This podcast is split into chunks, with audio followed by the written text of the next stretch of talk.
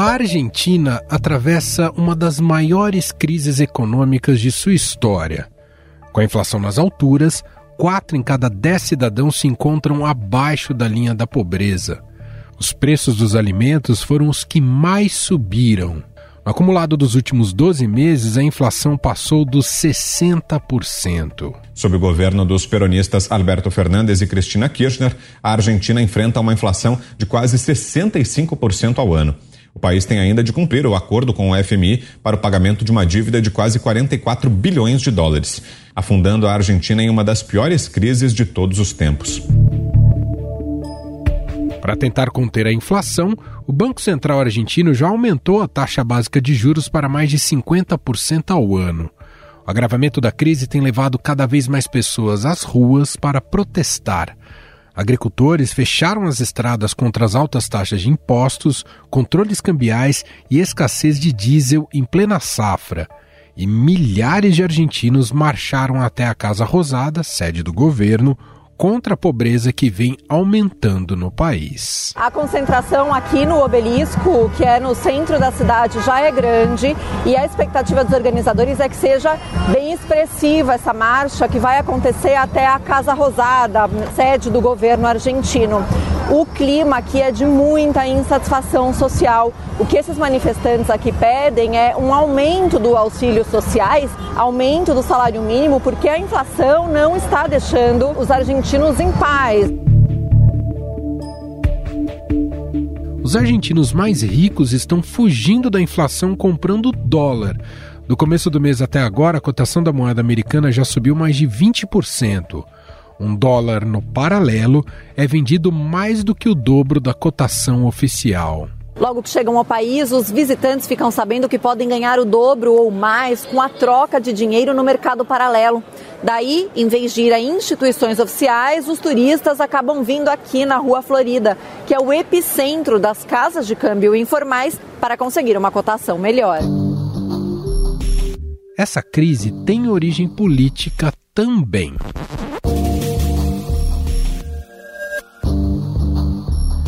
Presidente Alberto Fernandes e a vice Cristina Kirchner não se entendem sobre a condução da política econômica do país, o que agrava o cenário. O aumento de gastos defendido por Cristina levou o ministro da Economia a renunciar e a substituta dele também. O ministro da Economia da Argentina, Martim Guzmán, renunciou hoje ao cargo. O anúncio foi feito pelo próprio economista numa rede social, onde publicou uma carta de sete páginas entregue ao presidente Alberto Fernandes. Para tentar salvar a economia fragilizada do país, o governo aposta em um super-ministro da Economia, Sérgio Massa. O novo titular da pasta é conservador e representante de um peronismo de centro-direita o que destoa da centro-esquerda do presidente Alberto Fernandes. A Câmara de Diputados de Argentina sesiona para aceptar la renuncia de su titular Sergio Massa, quien asumirá este miércoles como ministro de Economía, Desarrollo Productivo y Agricultura. Massa disse que não tem um plano e sim objetivos: recuperar reservas para o Banco Central, estabilizar a inflação e recuperar a confiança do mercado.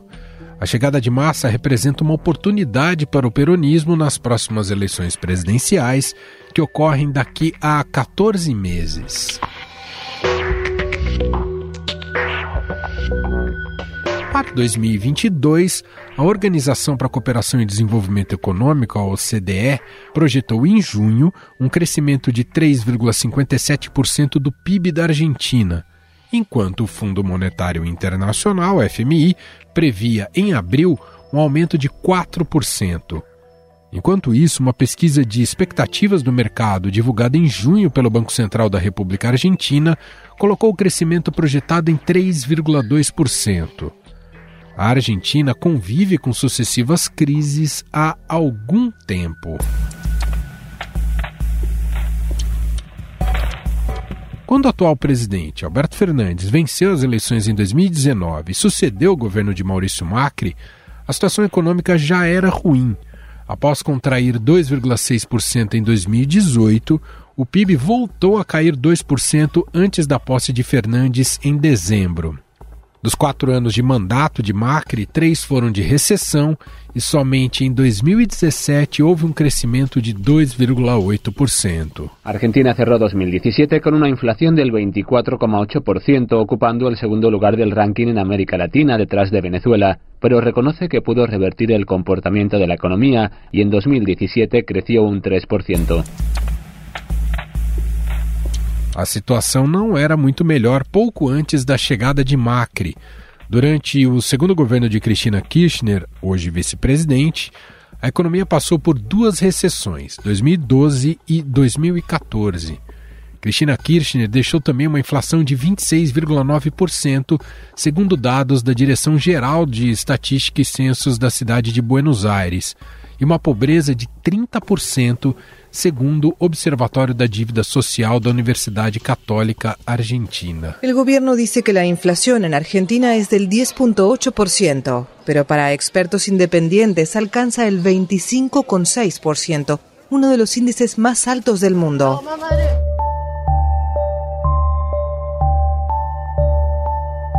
Claro que há quem se beneficie dessa crise, principalmente em relação ao turismo. Estou falando de nós, brasileiros. O real se valorizou cerca de 20% em relação ao peso argentino, o que torna a nossa moeda supervalorizada. A Argentina voltou à posição de um dos destinos preferidos dos brasileiros. As viagens estão ainda mais atrativas por conta da desvalorização da moeda local. Turistas do Brasil foram 22% do total de 2 milhões e meio de viajantes recebidos pela Argentina no primeiro semestre de 2022. E para falarmos sobre a situação econômica da Argentina e seus efeitos para a América do Sul, nós vamos conversar agora com o economista Fábio Jambiage, pesquisador do FGV IBRE. Olá, professor, tudo bem? Seja muito bem-vindo. Obrigado por ter aceito aqui o nosso convite. Como é que vai, Emanuel? Tudo bem? Tudo bom.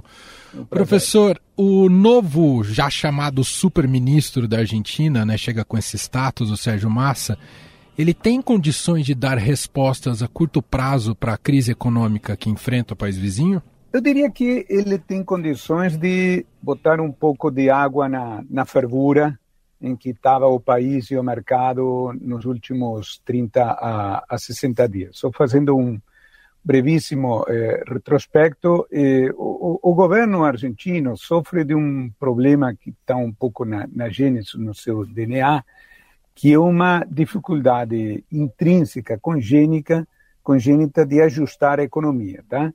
Um governo de características, composto por pessoas de características eh, populistas que funcionam relativamente bem na época de vento a favor, que tem uma resistência enorme a adotar medidas eh, antipáticas, impopulares, eh, eh, etc. Né?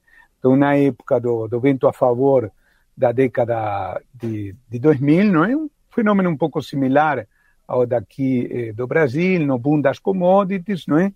teve recursos para distribuir a torta ou a direita, o governo tinha grande popularidade, eh, etc. Depois, na verdade, já legaram um país para o Macri com dificuldades, o Macri não conseguiu eh, resolvê-las, passou a bola de volta para o governo eh, kirchnerista e que teve mais dificuldades eh aí. Bom, nesse contexto, o, resumidamente, o que, que ocorre? O governo, realisticamente, negociou com o FMI porque eh, você não pode não pagar ao FMI. Você pode rolar a dívida, mas eh, o FMI representa o conjunto do, do resto dos países do mundo, dos 200 países do mundo. Então, não pagar o FMI é a mesma coisa que dar um calote nos outros eh, 200 países do, do, mundo. Foi, foi isso que o ministro, o ex-ministro Guzmán, Martín Guzmán fez.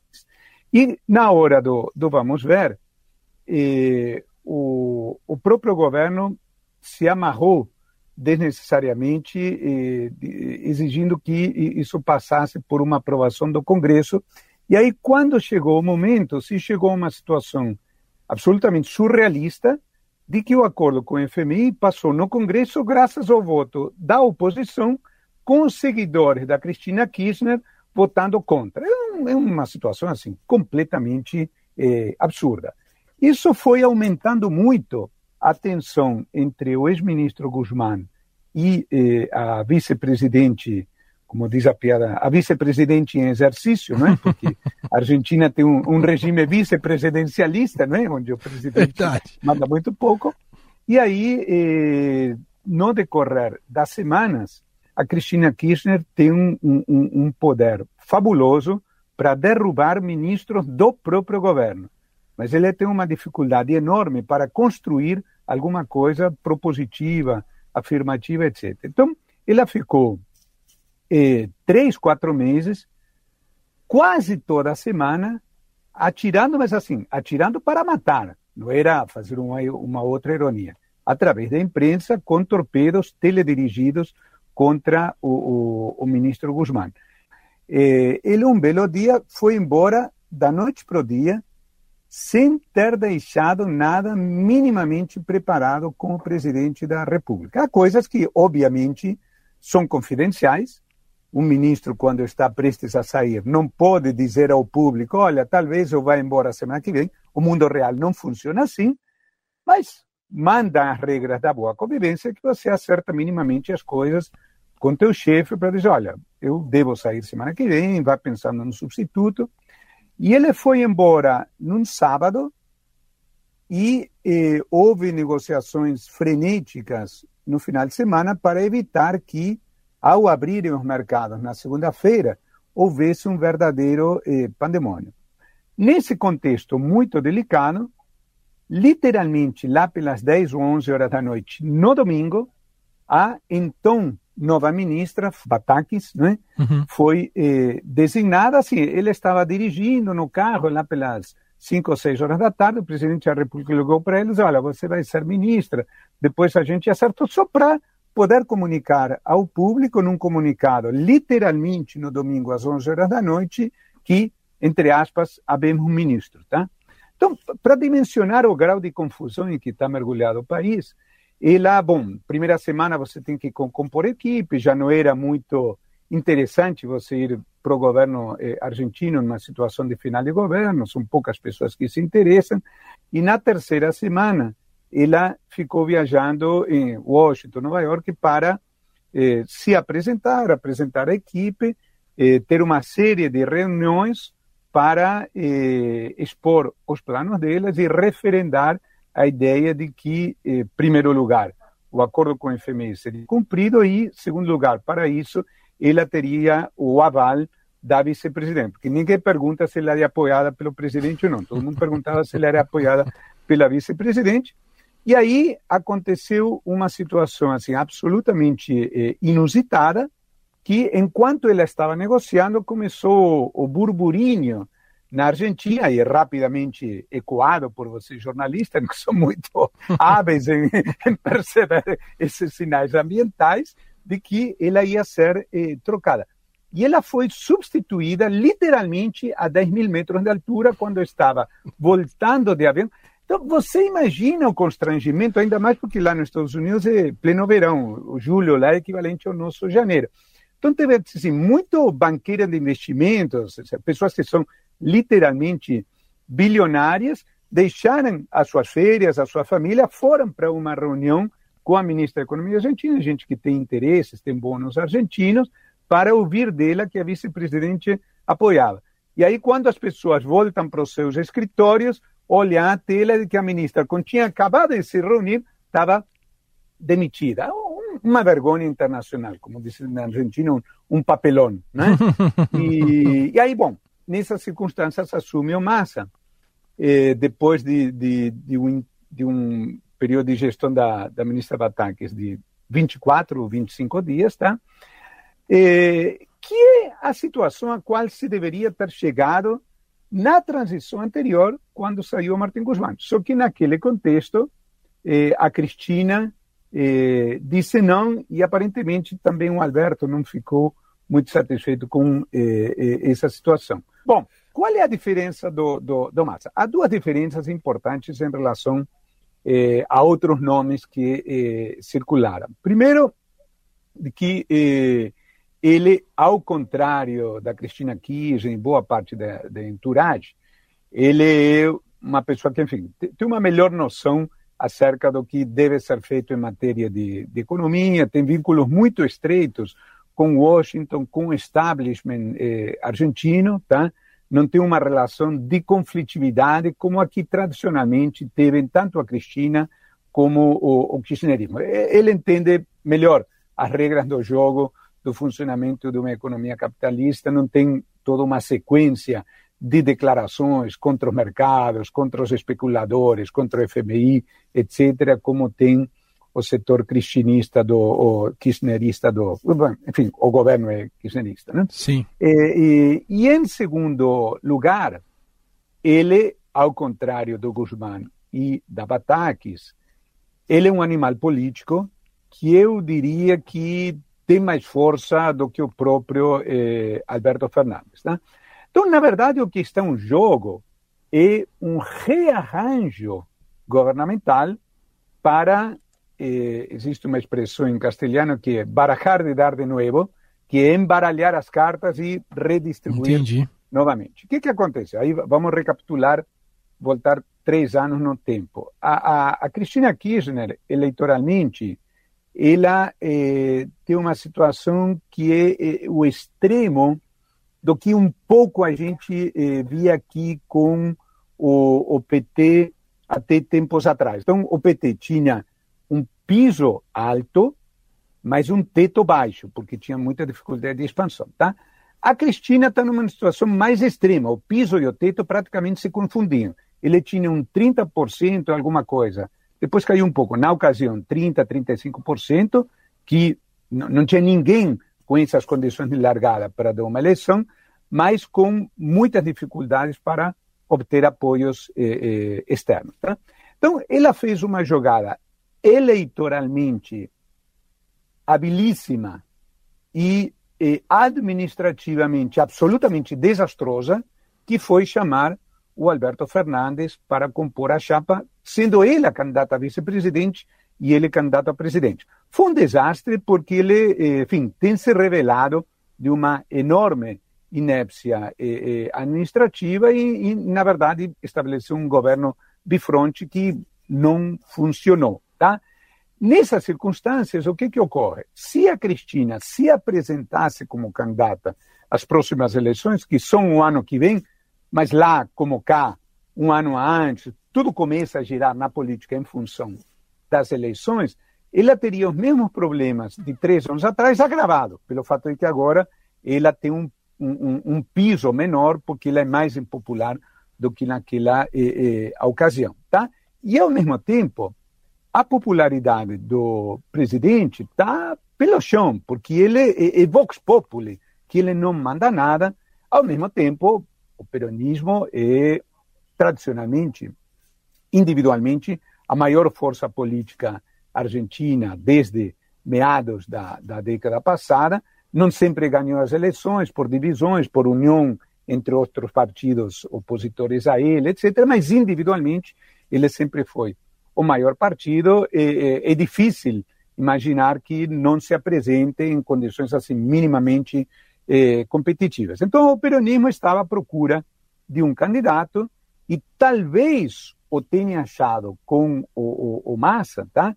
Mas ele tem, eu diria, dois ou três desafios maiúsculos. O, o primeiro é operar essa transformação dele em candidato ao mesmo tempo que exerce a função de ministro, que pode envolver determinados conflitos, não é? Como eventualmente a gente vai ver eh, eh, em breve. Em segundo lugar, obviamente, tem que enfrentar a crise econômica, que é dramática. E em terceiro lugar, ele tem que se apresentar de uma forma convincente diante do eleitorado de que caso a próxima fórmula presidencial seja Massa eh, Cristina, as coisas não vão ser como foram nos últimos eh, três anos. Tá?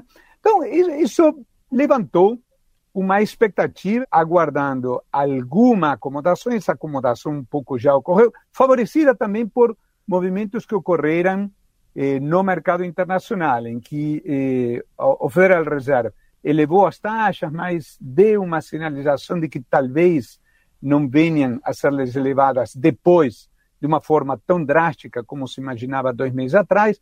Isso acalmou os mercados da mesma forma que aqui no Brasil o dólar foi de 5,50 para 5,10 em poucos dias, esse movimento eh, internacional também favoreceu a Argentina, independentemente da troca eh, eh, que houve. Tá? Ao mesmo tempo, a situação é muito difícil, a inflação em 12 meses já está em 12%, eh, todo mundo está trabalhando com a expectativa que vai chegar em torno de 80%, já tem gente achando que não é descartável a possibilidade de que a inflação este ano seja eh, 100%. Então, então é, é um ano do qual estamos falando, é pouco tempo para, eh, realisticamente, para fazer uma transformação grande. A, a, a, o que se está esperando é que quem vencer a eleição ano que vem, aí sim provavelmente adotará um plano de estabilização eh, mais dramático, mais severo, mas agora eh, o, o, o que se está tentando é chegar ao governo, às eleições, desculpe, sem que haja uma desarrumação geral da, da economia. Queria até pegar esse gancho, professor, para te perguntar uh, se a Argentina tem condições de aplicar algo muito parecido que ocorreu. Não sei se cabe o paralelo, mas teria condições de aplicar algo muito parecido com o que ocorreu no Brasil nos anos 90 com um plano real para combater essa hiperinflação? Duas diferenças muito importantes. A, a primeira é que o Fernando Henrique dispôs de mais tempo, não é? Porque eh, ele assumiu, eh, digamos, em relação ao tempo que faltava para as eleições, com um espaçamento maior do que eh, a situação. Eh, eu diria que, eventualmente, o paralelo poderia ter valido se o Massa tivesse sido nomeado ministro logo depois das eleições que o governo perdeu em outubro do, do ano passado. Aí poderia ter havido, mas o governo perdeu tempo, como em outras ocasiões. Tá? E a segunda diferença, que é, é, é fundamental, é sobre é, a qualidade da, da equipe. O, o, Fernando Henrique, todos sabemos, ele levou para lá aquilo que na ocasião se chamava de Dream Team, não é? Time dos sonhos, todas aquelas estrelas da PUC carioca, Percio Arida, Pedro Malan, Gustavo Franco, Edmar Baixa, etc., que acabaram se tornando aquilo que depois veio a ser conhecido como, entre aspas, os pais do, do, do Plano Real, tá? Não há nada sequer minimamente parecido eh, hoje. Poderá haver, daqui a um ano, se houver a figura de um presidente claramente eh, com poder político para tal, que nomeie um ótimo ministro da Economia, que convoca um grupo de técnicos. O grupo de pessoas que o Massa está eh, levando é um grupo de, de técnicos eh, competentes, eh, respeitados, mas de baixíssimo eh, perfil, tá? Eh, que vão tocar muito provavelmente eh, assim um plano, eu diria, utilizando uma terminologia do Brasil dos anos 80, fazer um plano feijão com arroz, tá? É, assim, tocar o barco, evitar uma hiperinflação, tentar uma estabilização do, do dólar. Quando o dólar vira manchete em um jornal todo dia, o governo sofre uma perda de popularidade brutal na, na Argentina, com todo o poder de uma economia semi-dolarizada como eh, aqui é do, do, do, país. Então, estancar essa, essa situação é, é, é fundamental. Em segundo lugar, associado a isso, ele tem que conseguir elevar minimamente o nível de reservas, tá? Mas eh, a Argentina não tem reservas, tem dois, três bi de reserva, não dá para nada. Se você tem um, uma corrida especulativa, isso se perde em, em, em dois dias, tá? Então é uma situação dramática. Comenta-se que ele estaria tentando obter com bancos internacionais um financiamento entre 5 e 10 bilhões para tentar empurrar a crise com, com a barriga. Isso ainda não se sabe quanto ao certo, mas tentar eh, obter algum grau de reservas é fundamental. E, em terceiro lugar, acalmar a inflação, que nos próximos dois ou três meses, inevitavelmente continuará aumentando, e, e associado a isso, eh, um controle mínimo do gasto público, que lá está crescendo eh, eh, loucamente e que é base do acordo com o FMI. Né? Claro. Ah, o quanto a gente pode pôr nessa conta da, das constantes crises econômicas na Argentina a moratória de 2001, professor? É um trauma é, dramático, porque é, eu vou te dizer, eu, por acaso, por razões familiares, estava lá na Argentina no dia 31 de dezembro de 2001. E foi definitivamente o pior rebelião da minha vida, porque eh, era aquela situação em que a Argentina tinha declarado a moratória, o calote da dívida externa, de uma forma quase carnavalesca, não é? Com o então presidente da República fazendo isso um ato de um populismo exacerbado, aclamado pelo Congresso, como se isso fosse ser solução de alguma coisa, e declarou a moratória e depois não se sabia o que, que ia acontecer. Houve uma decretação de feriado bancário, você deve lembrar que naquela época tinha paridade um para um, todo mundo sabia que não iria sobreviver, eh, mas o, o, feriado bancário ninguém sabia quando iria eh, acabar. Então, então, você. E era 31 de dezembro, uma época em que normalmente as pessoas estão felizes, otimistas, etc. Então, assim, o, o clima, você sentia uma energia negativa no ar, é um negócio dramático, uma, uma impressão quase que física de que o país estava eh, um presidente atrás de outro. Em 15 dias, o, a Argentina teve cinco presidentes da, da República, saiu da rua, depois assumiu o presidente do Congresso, outro não quis assumir, eh, eh, etc. E isso acabou eh, gerando, tempo depois, a sucessão. E aí o, o Dualde, não é, ex-governador da província de Buenos Aires, ex-candidato a presidente da República, ele sentiu o poder político para poder eh, sair. Mas disso ficou um eh, grande eh, trauma. Eh, a situação agora é um pouco diferente no sentido de que lá, naquelas circunstâncias, você tinha uma enorme panela de pressão com a tampa prestes a ser destampada, que era aquela convertibilidade que no final era meio fake, no sentido de que, enfim, já não podia sobreviver mais, que era de um para um em relação ao dólar. Agora, a tampa da panela já voou pelos ares, então não tem esse tipo Entendi. de pressão, assim, com a sensação de que amanhã vai ter uma, uma explosão. É, mas, ao mesmo tempo, existe, é, assim, uma é, angústia muito grande por é, duas coisas. Um, um pouco pelo passado. Essa percepção de que o problema não está com o partido A ou B, o problema não está com a ideologia C ou D. Esse que é um problema do país, para haver um entendimento, está muito disseminada.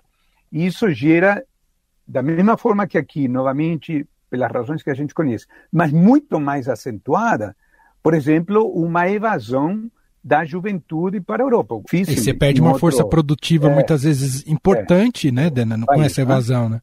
Então há, há, uma, há uma expectativa agora, mas clar, claramente um, uma expectativa maior em relação às eleições do, do ano que vem. O drama do dia a dia é muito difícil, não é? Porque eles estão vivendo aquela situação de uma inflação muito elevada, como a que o Brasil teve no, no passado, sem que se apresente, pelo menos por enquanto, a figura de alguém, não, este é o líder que potencialmente poderá ser. Então, uhum. esse aqui é o panorama uhum. geral. Te fazer só uma última pergunta, te ouvir como é que respinga na, na relação Brasil e Argentina essa atual crise no país. Eu sei que tem um efeito imediato né, de, de um boom turístico né, de brasileiros que vão à Argentina por, por conta dessa depreciação cambial. Mas tem, tem algo além disso como, é, que, que, que se reflete nesse momento, professor? Olha, é, acho que há um, algo assim, muito negativo a percepção de desejo de afastamento por parte do Brasil em relação à Argentina. Um, um, país, evidentemente, com uma inflação desse tipo, tá? com esse grau de confusão política, ele afasta. Não que o Brasil seja uma maravilha pelos problemas que a gente conhece, tá? mas o, o que eu sinto, assim, da parte da, da elite, do establishment brasileiro, não, não quero eh, me misturar. Gostaria de acreditar, não é, pelo, pelos vínculos eh, óbvios, não é, de, de afeto que eu tenho com o país, que eventualmente, se houver uma mudança de governo, o próximo governo endereçar eh, as questões, esse fluxo mútuo, não é, de argentinos indo para lá, de, de, de brasileiros indo para lá, argentinos vindo para aqui, não só por razões turísticas, mas também por razões profissionais, Sim. possa se eh, eh, estreitar. Mas, enfim, vamos eh, aguardar, mas o, o, momento atual é, é realmente muito delicado. Muito bem, nós ouvimos aqui o economista Fábio Jambiage, pesquisador associado da FGV IBRE, falando um pouco mais sobre a situação política e econômica da Argentina. Te agradeço pela análise, muito obrigado pela participação por aqui, professor. Foi um prazer. Um abraço, Manuel. Estadão Notícias. E este foi o Estadão Notícias de hoje, terça-feira, dia 3 de agosto de 2022. A apresentação foi minha, Emanuel Bonfim. Na produção, edição e roteiro, Gustavo Lopes, Jefferson Perleberg e Gabriela Forte. A montagem é de Moacir Biasi. O nosso e-mail é podcast@estadão.com. Um abraço para você e até mais.